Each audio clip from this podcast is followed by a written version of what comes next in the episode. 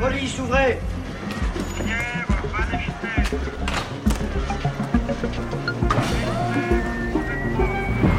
Je suis Stéphanie Duncan. La rafle du Veldiv, une affaire d'État, épisode 7, l'irréparable.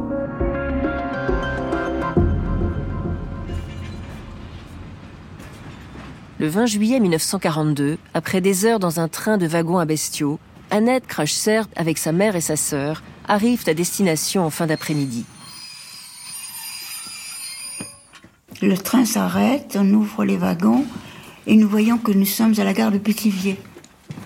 Donc, euh, toujours sous la garde des gendarmes, nous formons un espèce de troupeau et puis euh, nous marchons et nous découvrons le camp semblable à ce que nous en connaissions par des photos ou par des actualités qu'on avait pu voir, avec les barbelés, avec des baraques, avec des miradors. Une fois dans le camp, nous longeons les baraques et nous sommes surprises parce que le camp nous paraît vide, alors que nous savions que précédemment, des juifs avaient été internés dans ce camp. Pithiviers est avec celui de Beaune-la-Rolande un des camps du Loiret que la radio en 1941, on l'a entendu, présentait comme une vraie colonie de vacances. Ce que la famille d'Annette ignore, c'est que les Juifs internés ici l'année précédente viennent d'être déportés en juillet. Les familles, à leur arrivée, sont priées de déposer leurs objets de valeur et leur argent. Les gendarmes, avec duplicité, assurent qu'on les leur rendra plus tard puis les internés sont conduits à leur baraquement en bois. C'est un camp de prisonniers, mais sa situation à la campagne offre une relative respiration après le Veldiv et un semblant d'espoir. Les murs sont nus et au sol il y a de la paille et il y a quelques ouvertures dans le mur qui donnent quand même issue à la lumière naturelle. Et dans la journée, les deux vantaux qui ferment la porte sont largement ouverts ce qui va nous permettre de sortir comme nous voudrons pour circuler entre les baraques d'habitation. Et il y a là euh, une espèce d'allée avec des mauvaises herbes où les familles se retrouvent et vont déambuler parce qu'il fait beau. Nous sommes déjà euh, le deuxième quinzaine de juillet. Et puis, euh, maman nous dit, bon, ben, Évidemment, c'est pas un grand confort, mais enfin, il faut pas se plaindre. Euh, on est à l'air, et puis euh, on nous alimente à peu près, on nous apporte de la soupe aux choux dans des grandes lessiveuses.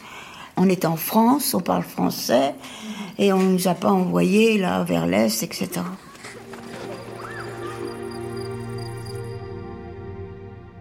Mais dix jours plus tard, la situation change brutalement. Le 30 juillet, va commencer la déportation des hommes.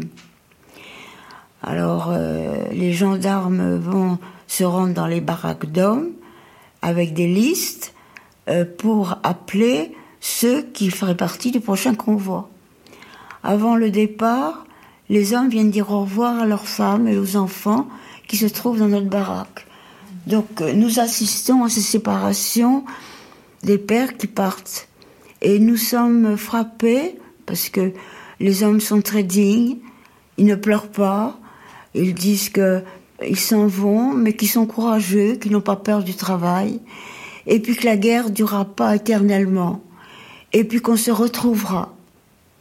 Et les femmes sont plutôt éplorées, les enfants se rendent pas bien compte, mais nous sommes, nous, frappés par la dignité de ces hommes, qui la plupart sont des gens simples, et qui avaient certainement euh, un respect de la famille, de leurs femmes, de leurs enfants, et qui ne voulaient surtout pas donner lieu à des pleurs.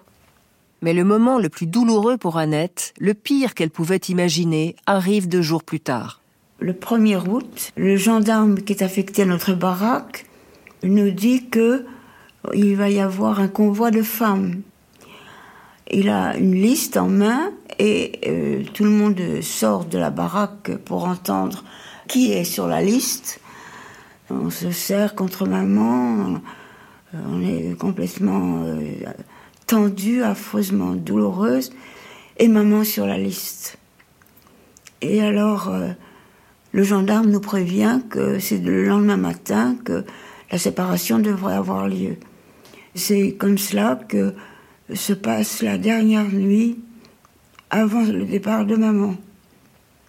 Et je reste blottie contre elle toute la nuit et je voudrais arrêter le temps. Arrêter le temps. Arrêter le temps. Mais le temps a continué et le lendemain matin, il y a eu l'appel des noms. Donc les femmes qui étaient appelées devaient quitter leur enfant. Et ça a été épouvantable.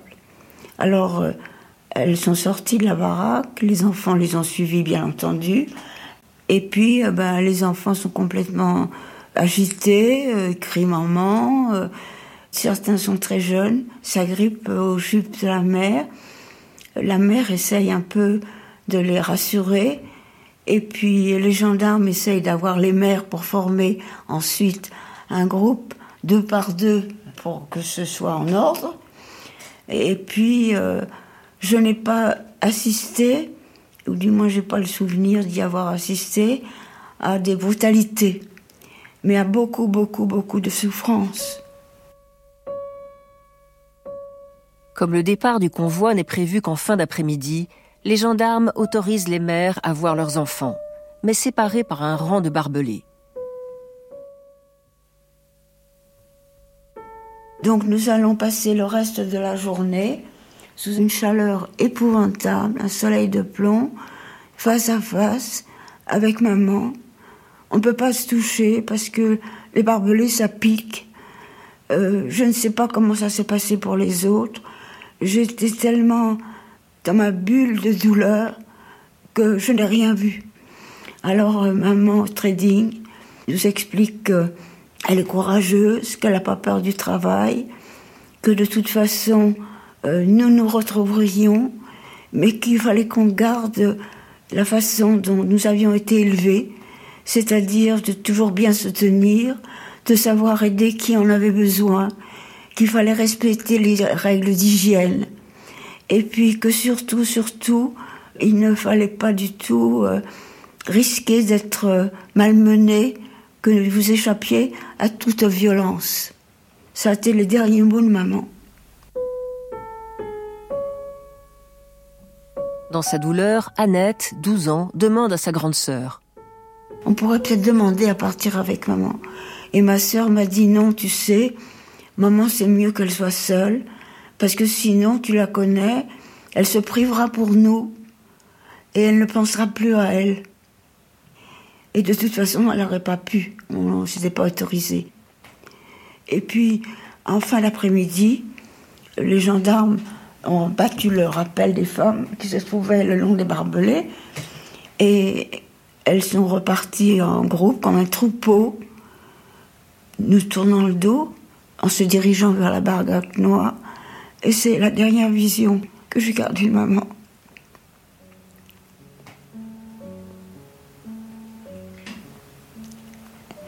Et on l'a jamais revue. Et on n'a jamais su ce qu'elle était devenue officiellement. Elle avait 38 ans.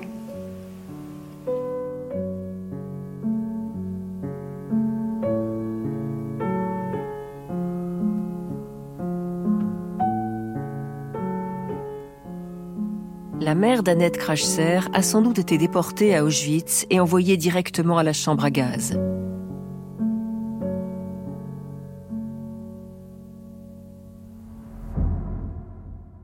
Dans les camps de Pithiviers et de Beaune-la-Rolande, cette séparation des pères, des mères et de leurs enfants, ordonnée sciemment par les autorités françaises et exécutée par des gendarmes, est une des pages les plus monstrueuses de la collaboration génocidaire du régime de Vichy. Après le départ des mères, les enfants, parmi lesquels des tout petits de deux ans, se retrouvent seuls. Et alors, les enfants ont beaucoup pleuré parce qu'ils se sentaient abandonnés et ils en voulaient à leur mère terriblement. Alors ils criaient maman, etc. Et ils étaient absolument dans un état de désespoir, de fureur, parce qu'ils étaient abandonnés. Mais alors les enfants euh, ne portaient aucun bracelet d'identité. D'autre part, quand on leur demandait leur nom, ils ne connaissaient que leur euh, surnom. Alors, euh, comment tu t'appelles? Ben, Dédé, Bébert, ou bien Momo, ou bien ils disaient, eh ben, je suis le frère de un tel, ma grande sœur, c'est une telle. Et un gendarme, celui qui était affecté à notre baraque, nous a dit voilà, il faut que vous occupiez un peu des enfants. Alors, moi, je suis sous-chef de baraque, il m'a nommé, 12 ans. Ma sœur, 14 ans et demi, sous-chef de baraque. Et alors donc, euh, nous étions chargés, nous occuper des enfants, d'aller chercher à la cuisine des grandes lessiveuses avec toujours cette fameuse soupe aux choux avec des carottes qu'il fallait essayer de faire manger les enfants mais qui voulaient pas manger. Il fallait s'occuper un petit peu de l'état de, de, propreté de la baraque. Il y avait de la sueur par terre, il y avait des excréments parce que les gosses commençaient à avoir la diarrhée. Et puis surtout, c'est que nous n'avions pas de contact avec les enfants. Alors qu'elle vient de perdre sa mère, Annette, à 12 ans, se voit d'un coup transformée en substitut de mère. Elle constate que les enfants, après une phase de cris et de pleurs, se murent dans le silence. Ils ne voyaient plus l'extérieur.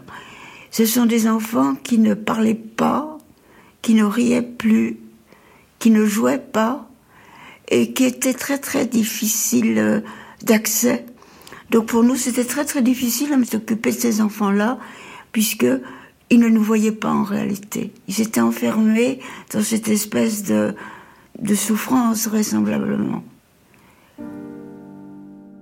On se souvient, les Allemands, début juillet 1942, ne souhaitant la déportation que des Juifs adultes, avaient exigé que les enfants restent en France et soient pris en charge par l'UGIF et l'assistance publique. Mais on se souvient aussi depuis début juillet, Pierre Laval, René Bousquet et son adjoint Jean Leguet ne cessent de réclamer aux Allemands l'autorisation de déporter aussi les enfants. Non par humanité, comme le prétend cyniquement Laval, mais parce qu'ils ne veulent pas les prendre en charge. Or, début août, Berlin n'a toujours pas donné sa réponse. Les Français sont ennuyés. Ils se sont engagés à fournir aux Allemands un certain nombre de Juifs, mais ils ont du mal à remplir leur convoi. Alors, par la voix de Jean Leguet, ils décident, pour atteindre leurs objectifs, de faire déporter les Juifs des camps du Loiret. Les pères d'abord, puis les mères, quitte à les séparer de leurs enfants. Voilà pourquoi, à Pithiviers et à Beaune-la-Rolande, des enfants juifs dont le gouvernement de Pétain ne sait que faire se retrouvent seuls et abandonnés, et vont le rester jusqu'à leur déportation. Et finalement, le 15 août, c'était notre tour de quitter le camp Pithiviers. Alors l'appel des noms à nouveau, et alors les fratries se forment. Le grand frère a 8 ans, il va prendre par la main la petite sœur de 4 ans, et puis il va essayer de prendre un petit baluchon quand même. Et puis il faut qu'on se mette en rang par deux, et puis refaire à pied le chemin depuis le camp jusqu'à la gare de Pithiviers, encadré par les gendarmes. Et ce chemin qu'on avait fait à l'aller avec les parents, eh bien, nous, les enfants, nous les faisions tout seuls. Voilà. Et à nouveau, gare de Pithiviers, on retrouve nos wagons à bestiaux. La chaleur, le mois d'août, pas d'eau, rien à manger, pas d'air, ça a été épouvantable. Alors, euh, le train va finir par partir, on ne sait pas pour quelle direction. Euh, tous ces petits-enfants autour de nous, ils ont la diarrhée, euh, ils somnolent, ils pleurent, enfin c'est vraiment difficile. Et puis le train va s'arrêter à plusieurs reprises au cours du trajet. Et à un moment, à un arrêt, ce devait être dans une gare, on entend la voix d'un homme qui dit à un copain probablement Écoute, viens voir, c'est pas possible, il y a que des mômes là-dedans. Et puis le train repart et finalement nous arrivons à Drancy.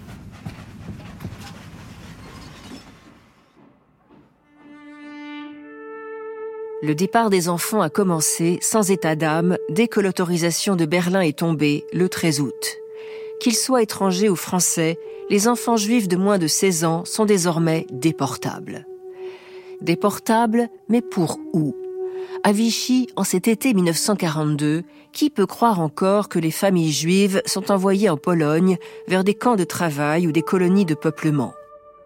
Dès le 18 juillet, le chef de cabinet de Pétain rapporte au maréchal ce qu'il a appris sur le sort des Juifs après la rafle du Veldiv. Ils seront envoyés en Pologne, 50 par wagon plombé, avec des vivres pour 17 jours, sans eau. Les Allemands verront, à l'arrivée, ce qui reste de vivants. En août, alors que de nouvelles rafles se préparent en zone libre, pour la première fois, quelques voix s'élèvent pour protester. Le consistoire central israélite, l'église protestante, des tracts de la résistance dénoncent la barbarie nazie. Dans l'église catholique, l'archevêque de Toulouse, monseigneur Saliège, fait lire dans les églises de son diocèse sa magnifique lettre pastorale où il évoque les drames de la rafle du Veldiv et en appelle à la morale humaine. Les Juifs sont des hommes. Les Juives sont des femmes. Ils font partie du genre humain. Ils sont nos frères comme tant d'autres. Un chrétien ne peut l'oublier. Ces protestations publiques émeuvent l'opinion et du même coup contrarient le gouvernement. Pierre Laval déclare en privé C'est fou l'enjuivement des curés. Tandis que René Bousquet tente de faire interdire la lettre de l'évêque de Montauban car le chef de la police de Vichy, lui non plus, ne démord pas de sa ligne. Les Juifs, je les sonne durs pour qu'ils comprennent. J'en ai liquidé 13 000 et continuerai jusqu'à ce qu'ils se calment. Pendant ce temps, les déportations ne cessent pas. Annette et les autres enfants de son convoi, partis dans des wagons à bestiaux de Pithiviers, arrivent à Drancy, ce camp de transit situé dans la banlieue nord-est de Paris. La dernière étape avant Auschwitz. Alors là, on nous sort du train, on nous met dans les autobus, et l'autobus va s'arrêter dans la cour de Drancy. C'est le 15 août 1942, ce qui fait un mois depuis la rafle. Et ces enfants qui, le 15 juillet, étaient encore des enfants comme les autres, dans leur famille, entourés de leurs parents, et qui étaient nourris, et qui étaient lavés, et qui étaient des enfants, comme doivent être des enfants entourés, étaient devenus vraiment des espèces de loques humaines. Donc, arrivé à Drancy, 15 août, fin d'après-midi, je suis complètement effondrée. À côté du camp de Pithiviers, ça me paraissait le bagne. Alors, un grand bâtiment en béton, en forme de U, pas un arbre, pas un brin d'herbe, rien. Et puis, tout autour, des miradors, des barbelés, plusieurs rangs. Là, l'impression vraiment d'un internement euh, extrêmement euh, puissant, contraignant. Alors, on va tous nous mettre dans le même bloc, c'est-à-dire dans une des extrémités du U. Et c'est ce qu'on appelait le bloc numéro un, qui était le bloc des partants, en fait, et qui était coupé du reste du camp. Et dans ce bloc, il n'y avait absolument aucune structure d'accueil. C'était des grandes surfaces de béton avec de la paille au sol et c'est tout. Alors ma sœur et moi, on est dans un état psychologique épouvantable, on ne sait toujours pas ce qu'on va faire de nous, mais on sait qu'on va déporter parce que le peu de personnel qui s'occupe des enfants leur disent soyez bien tranquilles, vous allez retrouver votre maman. Alors, nous, nous discutons, ma soeur et moi, et nous nous disons qu'ils nous racontent des histoires, parce que ces pauvres gosses, on n'a même pas de nom. Comment est-ce qu'ils pourraient retrouver les mamans Donc ça paraissait quand même peu vraisemblable. Ce 15 août 1942 à Drancy, l'arrivée de ce premier convoi de 1000 enfants fait grande impression sur les internés adultes qui n'ont pas encore été déportés. Parmi eux, l'historien George Wellers, qui survivra à la Shoah. En 1961, au procès d'Adolf Eichmann, il témoignera sur la tragédie qu'ont vécu les enfants juifs internés à Drancy. Mr. Veller, did all these children know where they had been taken? Did they know their family names, all of these children? Beaucoup des petits-enfants, des enfants des 2, 3, 4 ans. Alors on cherchait à les identifier Alors nous avons fabriqué dans les camps des petits médaillons en bois et sur ces médaillons on inscrivait le nom ainsi établi. Évidemment sans aucune certitude que le nom était vrai. Malheureusement, quelques temps après, les enfants s'amusaient avec ces médaillons et s'échangeaient entre eux. Mr. Belair, one more question. At night, were adults permitted to be with the children at night? Les adultes avaient le droit de rester ensemble avec les enfants? Non. Alors la nuit, il restait tout seul dans ces chambrées qui étaient à peine éclairées. Ils dormaient les uns à côté des autres par terre, ils s'agitaient, ils appelaient leur mère. Il est arrivé quelquefois que toute une chambrée des enfants s'est réveillée au milieu de la nuit. Ils ne se possédaient plus.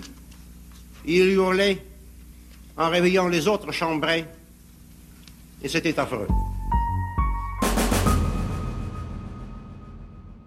Si Annette Crachser peut nous raconter aujourd'hui cette histoire, c'est qu'elle et sa sœur ont été sauvées in extremis à Drancy, la veille du jour prévu de leur déportation.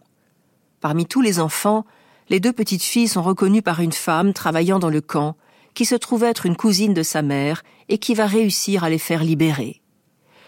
Jusqu'à la fin de la guerre, Annette Crachser, mais aussi Joseph Schwartz, Rachel Gédinac, Roger Lancry survivront dans la clandestinité, tandis qu'Esther Zik sera arrêtée et déportée.